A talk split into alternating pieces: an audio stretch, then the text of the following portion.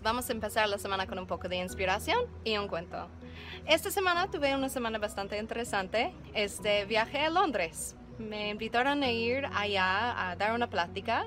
Entonces salí el domingo y regresé el lunes aquí a Israel. Fue un viaje de 24 horas. Este, y regresando aquí a Israel, todo el mundo me preguntó, ¿cómo te fue? Y la verdad, Baruch increíble. Pero lo más increíble del viaje, más que el Big Ben, más que el London Eye, más que ver los camiones de dos pisos, más que todo, lo más increíble fue ver la comunidad judía. Estuve quedando en Golders Green, que es una comunidad judía muy grande, y la verdad me recibieron de una manera increíble la verdad. O sea, la persona con quien me quedé, o sea, llegué, me sirvió comida y después me llevó a pasear a todo Londres, a pesar que tenía mil cosas que hacer y todas sus hijas. Este, después me hicieron un, este, a la, a la parrilla para cenar, este, no sé, como que sentí tan en casa y tan querida y no me conocieron nada.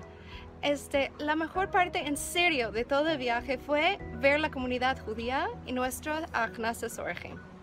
Y también las comunidades latinas, o sea, gracias a Dios, tienen la misma midá. O sea, vas a una casa en México y van a servir de, de todo. O sea, casi casi la abuelita va a sacar los greves del conge para que tienes más.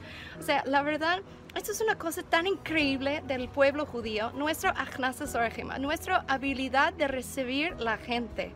Este, entonces estamos una semana antes de Shavuot, va a ser tres días, hijo, ya, Shabbat, Shavuot, otro Shabbat, o sea, otro Shavuot, está pesado. Pero a pesar de esto, busca una manera de hacer Achnasat Orechim.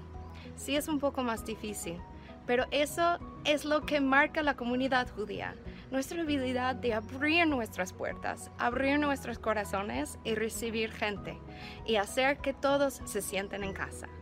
Les bendigo a todas esta semana, que tengan una semana llena de bendición, iluminación y Shavuot.